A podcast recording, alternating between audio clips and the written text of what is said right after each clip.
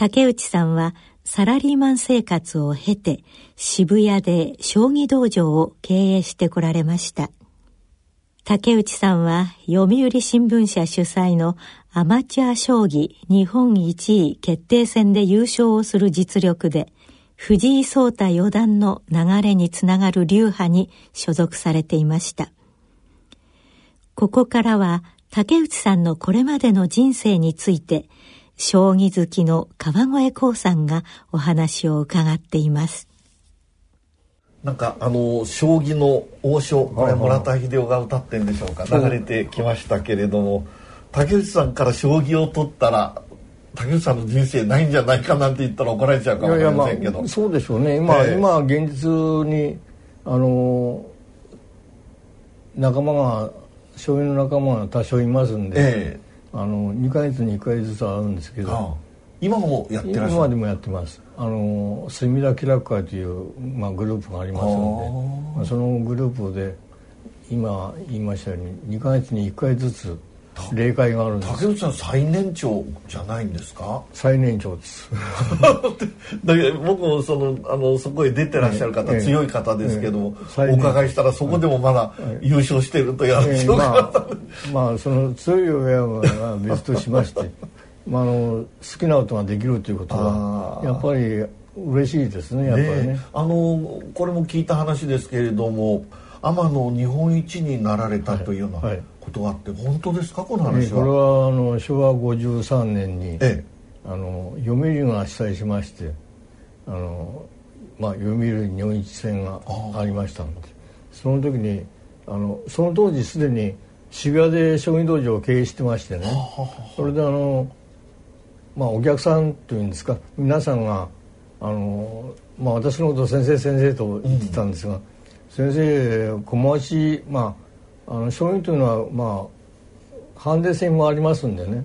そのハンデ戦が非常にうまい強いしうまいけれどあの大会っていうのは平手なんでね。平手の将棋はどうなんだと。あなるほど。そういうふうにまああのお客さん自体がけしかけましてね。なるほど、まあ、一回出てほしいと。はあ、で私もその昭和53年に、まあ、結論的には出ましたんですが、うん、なぜ今までその間出なかったかと言いますとねあのある一時期将棋連盟がいわゆるあのセミプロというんですかあの、うん、それで初期業その初期業が将棋道場ですよ、うん、そういう経営者とかそういうのはあの筋はまかりだなというふうに一応締め出し食ってた時期があるんです。素性まかりならんっていうのはちょっと非常に不貧困とか、うん、そういう方が多かったってことですか？だからいわゆるあのいわゆるギャンブルしたりとか賭け将棋そういうことじゃなくてあの純粋なアマじゃないというふうにそういう判断をしたんじゃないですか？いわゆるセミプロという扱いであの私に一回誘われて大会で行ったことあるんです、うん、そうしたらその大会の審判長まあプロですよね、うん、私の顔見て「竹内さんなんで来たんだ」って。なるほど。じゃあ出ていけないの言ったら「まあ、竹内さん勘弁してよ」って言われてましたよね。あなたたちの立場の方がね、うん、出たんじゃ困るよとそういうふうに断られたこともあるんです現実に。この時天の日本一になった時は大丈夫だったんですか？時はその前後して、はい、あの私のまあ仲間の、まあ、さっきの写真の中に入ってます関の粒子というのはアマチュア将棋連盟というのを作りましてね、はい、そのアマチュア将棋連盟がいわゆるあの朝日新聞とか読売新聞その他の新聞社に協力を願いましてね、うん、そのアマチュアにね日本一を。全部その試乗させるように骨を通しいと、まあ、そういうことで、まあ、新聞社の方からも将棋連盟に対して。申し入れがあったんです、ね、いわゆるまあいいんじゃないのと、うん、どんな人だってさせたいんだからということで。それでまあ自然にオープンになった。だから読売戦とか朝日の朝日名人戦とかそういうのができたわけなんです。じゃあそのそれで。その話がなければ私は日本実現してなかったんですね。そういういきさつもあるんです。大きく言えば。担ぎ出されて、それでそこで日本一になっちゃったまあ3日間かかりましたけど。羨ましいって僕のようなヘボ将棋のものから見ると賞金もちょっと欲しかったもんでね。賞金がその当時80万出ましたからね。ああそうですか。今今は100万かな。すごい張り切りますねそれは。それはもうやっぱり新聞社の保険にかかるということでそうですか。まああの竹内さんの将棋の話を聞いたらキリがないと思うんですけど、はいはい、僕がお伺いしたいのはやはりこの将棋というこのゲームですけれども、それを通してあの竹内さんの周りにはいつも将棋仲間がいたと。それは昔もそうだし、はい、今もそうだと、はい、素晴らしいことですよね。まあ先ほど言いましたように、ね、隅田気楽家というあのグループがありまして、ね、そのグループが、まあ、あのちょうど岸君もあの出来上がった時には昭和44年って私が渋谷で将棋道場を開いた年にまあ偶然ですよこれは。その隅田家楽会というのは発足したのが同じ年なんですよ今考えると。だからそういう意味でも縁があるなと思っていまだにまあ気楽会の方は頑張ってますけどね、やっぱり将棋の仲間を通してある意味でいつも仲間意識とか、えーまあ、孤独っていうのはななかったわけですね、ね、今に至るまでね。そういうことですね。ただあのこれちょっと別の話になるんですけど確か竹内さん50歳代の頃にあの最愛の奥様を失ったという、はいはい、ことがあったんですけれどもまあこれは今回竹内さんからお伺いしたいのはこの人の一生においてその孤独とか阻害されてるっていうようなそういう問題をがどいつも起きるわけですけれどもこれはあの最愛の人を失うっていうのはこれは大変な経験だつまりその時から竹内さん遺族ある意味で遺族になられたんですけれども、はい、その時の経験ですねあの差し支えなかったらおあのお伺いできませんでしょうか？どれほど大きなあ方だったのかその失うということによってどれだけの衝撃を受けられたかっていうようなことですね。えーまあ、その亡くなった家内もあのいわゆるほくろがんというんですか、うん、まああの悪性黒色種ってやつですね、まあそういう名前だそうですね。やはりがんで亡くなったんですね。これがあのがん研にまあ一応入院しまして約小1年入院してたんですけど、うん、まあいまだにそのそういうその病気は難しいらしいですね。完治するのが。今のね新しい現代の薬をもってしてでもダメでしょうからそ、ね,、の当時としてはまず不治の病と。ところがところが先生は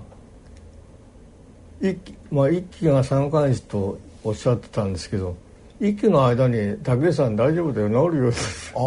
簡単に言われましてねこっちも知りませんので小さなあのほころですね。まあだから簡単に考えたんですねこっちもね。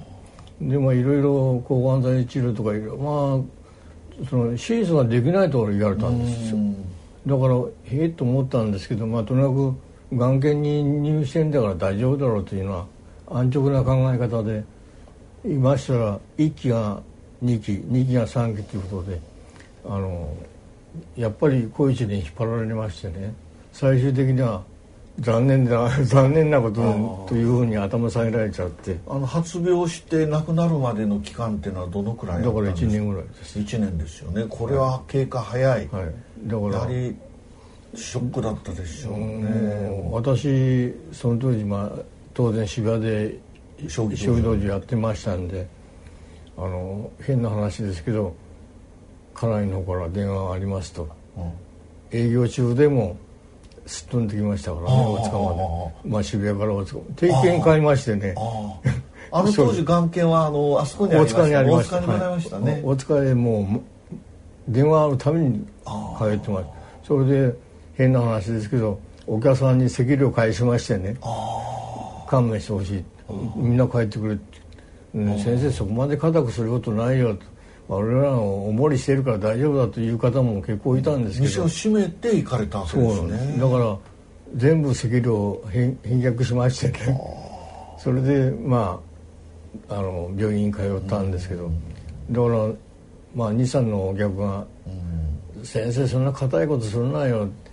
せっかくこっちも楽しみで来てるんだからね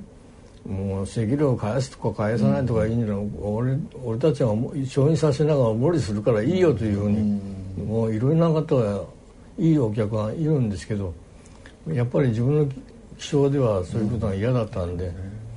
石料返して帰ってもらいましてその当時。本当にまあ今のお話かかってると大事な方だった竹内さんにとってもう最高最高の最高の方だったんですね。まあ、でしたね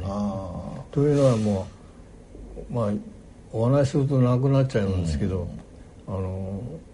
あっという間なくなったんですよね、はい、そうなんですね。その後は亡くなられた時それからその後はすぐ立ち直れなかったんじゃないですか？しばらく酒浸りでしたけどまああの今はお酒やめましたよ。あの当時は強かった？強かったです。さらにまた飲んじゃったんです飲んじゃった。結局まああの飲むところへ行けばなんとなく酒の友達ができちゃうんですね。その連中とまあじゃあ飲もうかというような調子でもう毎晩飲んでましたね。やっぱり忘れたいっていうかもう飲まざるを得ないっていうかもう本当に。忘れたいって忘れられるもんじゃないと思います。これはもう絶対忘れません。ただなんとなく飲みたいんですね家に帰っても誰もいない。そういう生活ってどのくらい続いたんですか？もうとにかくもうガブ飲みですよね。うんそれはもう半年ぐらい。半年ぐらい続いて、ね、半年ぐらいまあ、あの伴侶を失う辛さっていうのはねあの僕もこういう年になってきて今自分の家内、まあ、ここではあんまり言えないんですけれどもい。つも威張ってますけど本当に亡くなったらどうしようと思いますね。本当にそれはもう、まあ、月並みなことですけれども、愛から見放されちゃったっていうような、そういうもうそれは大変ですよ。それはもうあのちょっと言葉には言いようがないと思います。えーえ。ー、それからもう竹内さんは86歳というまあ普通で言うと高齢者になっちゃったんですけれど、まあ、くたばっても不思議じゃないという年でしょうね 私自身がびっくりしてます。自分で老いっていうかこう年を取ったなって感じることはありますか、ありますね。最近は特にあのどういうですか？足ですね。あ足が弱られた。いや歩くのはやっぱりだんだんきつくなってきましたね。あの前はもう少し元気に歩いたんですけど最近はちょっとこうよろめく状態っていうんですか。あそういうことが起きましそういうのが起きるようになりましたし。あの脳梗塞確か起こされた、はい、脳梗塞をあのその前後で変わりましたかやっぱり？これが不思議なんですね、はい、脳梗塞56年前にあのやはり木刀で、はい、あの脳外科の方で診断下されて今でも脳外科の方通ってるんです。一応まああの様子見たいということで言ってるんですけどその一般的な脳梗塞というんですか？あの何か長嶋さんのような状態とか、うん、ああいう状態にはならなかったんですね。うん、あの自分で言うのおかしいんですけど言葉もあまりこうおかしくならなかったし不便しなかったんですね。あんまりしなかったんです。あんまりというまあしなかったんですね、うん、だから先生がお酒だけやめようと。あなるほど。それでやめたんですそこでやめたんです。だからよくや自分でよくやめれたなと思ってます。なるほど、ね、あのそれでまあその老いっていうのは結局若さを失うということがその、はい、ことななると思うんですけどもその竹内さんは本当に若い時もそのエネルギッシュでいろいろやられた、うん、だけどそれがなくなっちゃったとそういう自分の体から若さっていうような元気さっていうようなものも離れていくわけですよね、はいはいはい、そういうことに対する焦りとかいうのはあんまり感じないんですか竹内さん？いやこれもう感じても仕方ないと思ってるんですよね。ある意味もう開き直りです、ね、なるほど。それ素晴らしいですね。いやもうこれはあのどうしようもないことだと思ってるんですよね、あのいくら自分でバタバタしても、なんとなく老いが出てますから、なかなかモテませんよね。やっぱり年を取ったらアンチエイジングじゃないけど、まあ、諦め私は諦めるっていうか、うん、まあなるようにしかならないとまあ、極端にそれまでの生活を続けられるって感じですね、まあ、そういうことですね、まあ、自然体でいこうというそんな感じですね。そうすると小ローまで来たんですけど、はい、病のことをちょっとね先ほど詳しく話してくださったんですけれども、やっぱりそこ病っていうのは今回は年を取るということプラスのこの死っていうものを見なきゃいけないような時になりましたよね。それはやはり心境的にはこれも自然ですね。あなるほど、えー、これももうバタバタバタし,、ま、しないと。ただもう、あのー、自分で言うのおかしいんですけど、あのー、鴨井先生とお知り合いになって これは本当にラッキーだなと思ってます。あのそれまでは多分救急車か何かで、パーンと病院でまあ最後になるんじゃないかと思ってましたんで。まあそれがなくなるだけでも救いだなと思う。なるほど。あのドイツ語で「ベグライテン」っていう有名な言葉がありましてね。これは一緒にいるとか一緒に歩くとかっていう、そういう言葉なんですけど、はい、竹内さんは確かに病気になっても、はい、今はまあ間もなくお迎えが来るという状況だけども、はい、まあ、我々が一緒にこう、歩いてるとそういうことを感じていただける、ということですね。それは非常にねあのもうこんな世界があるんだということが先ほども強調しましたけど、えー、あの本当に今こうやってお話しても、うん、もう内心びっくり要点ですよ。こんなのが本当にあるのかというもういまだに半信半疑のような状態ですよ。だからあの知らない人が多いんですよね。こういう、うん、こういう設備があるということを、うん、だからもっとね PR をしなきゃいけない。まあ PR をしなきゃいけないと思いますし あの知っていただきたいですね。皆さんにね。ね皆さん本当に大事なこと私はもうそれが一番強く感じます、えーうん、あのー、そうしないとせっかくのこういうものがねいろいろあるのにかかわらずあの知らずに過ごす方が結構あるんじゃないかと思うんですよね、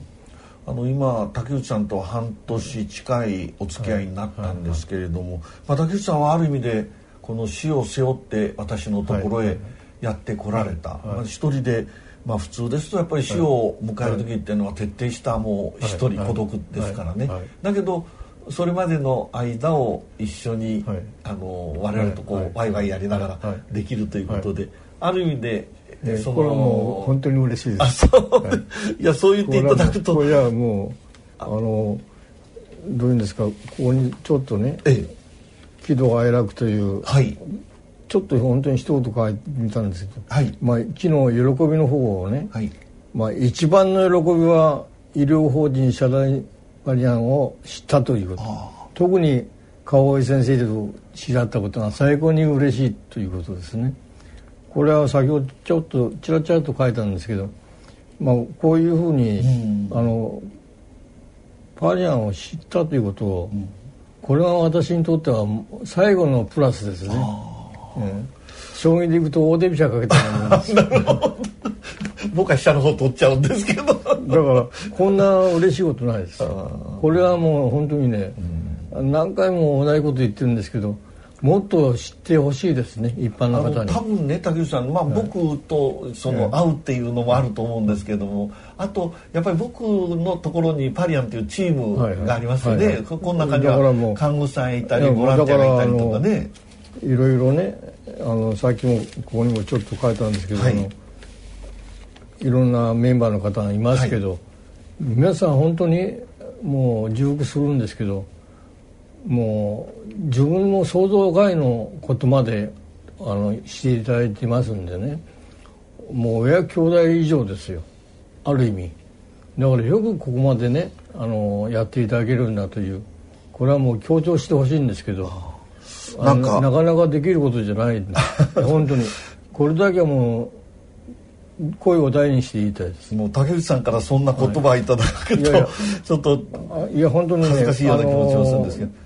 これはかけぬなしにね、えー、あのそう思ってますんでね、えー、いや本当びっくりしたんです。なんでここまでやっていただけるんだと。いくらまあ職業とは言いながらね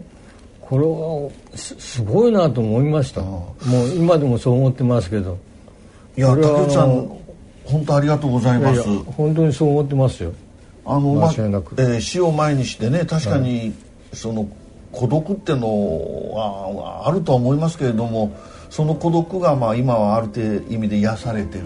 そういう状況じゃないかなって。でそれはもうどうも今竹内さんの言葉もありましたけれどもその共同体っていうかね僕を含めたい。ろんなパリアンの人たちとか、そういう人がたかあの竹内さんと一緒にいるっていうようなことそういうことがあのあってその中に今竹内さんも安心して身を委ねてるということができると、そういう具合に理解してよろしいんでしょうかね。もうその通りです。えー、今それ以上ですね。気持ちの上では。本当にあのまあ私の方の竹内さんが外来に初めて来ていただいた、そして今日あったデイケアに参加されるようになった、それで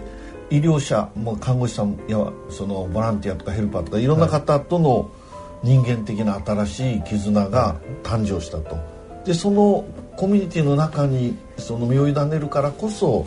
その疎外感といいますか孤独っていうようなものから解放されたと。そのようなことでしょうかね、えー、もうそれ以上ですね、えー、本当にそう思ってます。まあ本当にありがたいです。川越河のがんからの出発のコーナーシリーズ患者に学ぶ。今回は緩和医療医の川越幸さんとがん患者の竹内俊夫さんとの対談の模様を中心にお聞きいただきました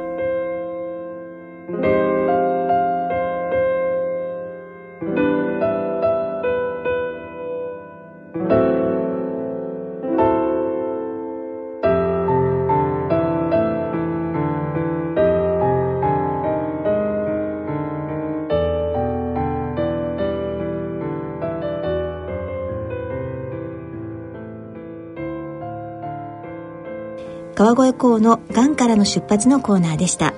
お話は竹内俊夫さん。聞き手は川越光さん。ナレーションは大宮時子さんでした。野村。ちょっと気になるお金の話。今回は定年退職後の健康保険です。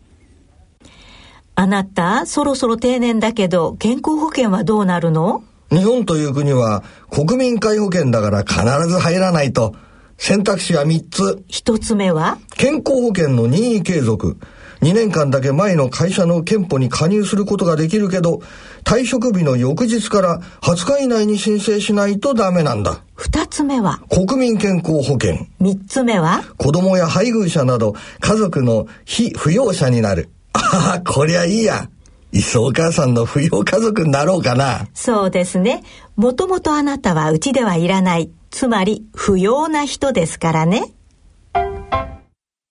お金に関するご相談は、お近くの野村証券へどうぞ。それ野村に来てみよう。大人のための大人のラジオ。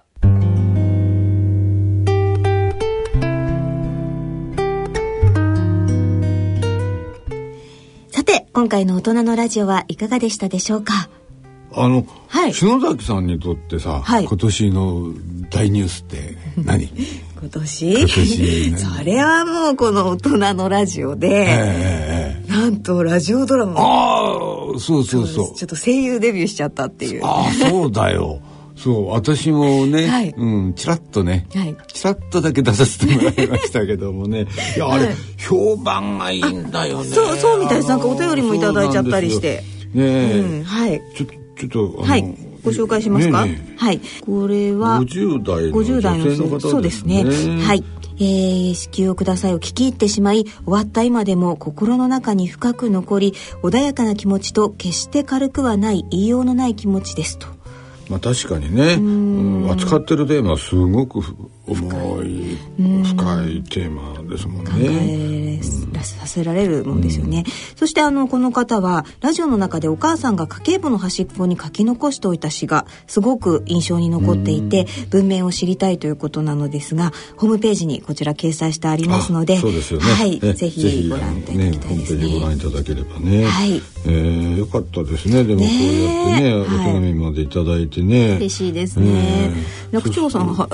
楽長さん私、うん、私も似たようなもんでね、はい、芝居にデビューしましてあそうですよ。11月に俳優座で1週間、はい、ヘルプマンっていうねこれは介護をテーマにした、はい、漫画が原作なんですけどね、これを俳優座で1週間やらせていただいてキャストの一人として。だからねあのまあ芝居デビューみたいなもんですねこれもね。俳優デビューですよね、うん、あのね、はい、どんな役かっていうと私ね介護老人の役や 介護される老人でしかも途中でね、はい、車椅子に乗ったまま意識失うという老人なの。うん、そこで死なないんだけど、はい、ちゃんとねあの生還するんだけど意識を失っちゃうそうするとね、はい、横に2人ねあの介護士の女の人がついてて「大丈夫ですか?」ってあの車椅子そう、うん、運んでいくわけ、はい、で両方で「大丈夫ですか?」っていうわけ、はい、で私ね意識を失ってるから顔を上に向いてるわけ、はい、そうすると2人のね「大丈夫ですか?」って言って椿がポッポッポッポッポッこれが全部私の顔の上に飛び散るわけうわ当時椿だらけな2人分でも意識失ってる役だから、老けもしなければそうですよね。もうやられっぱなしなずっと。ずっとじゃあやるためにも。舞台の中央からね袖に履けるまでの間ずっとね私は椿をねかけられながらね「大丈夫ですか？大丈夫ですか?」返事してください。大丈夫ですか？パパパパパパパ。大丈夫じゃないよみたいな。そんなそんな。いやでもそうですよね役者さんって大変。大変でした、え。ー、いやでもじゃあ名演技ぶりで。いやいやいや素晴らしいですね新境地を。ねさてじゃあ来年はどんな年にしましょうかね。来年。そう、うん、またねいや、結構芝居づいちゃってね、またやりたいですね。まだやりたいです。私はね、うん、ちょっと声優として、まあ女優としても声優女優でデビューできるデビューす。ごい ちょっとね2018年またこう新たな挑戦をしたいですね、来年で今頃どんな話してますかね。ね もうこれで終わっちゃったみたいな。まあいい年にしましょう。そうですね。はい。そろそろお時間となりました。お相手は篠崎直子と。立川楽長でした。それでは皆さん良いお年を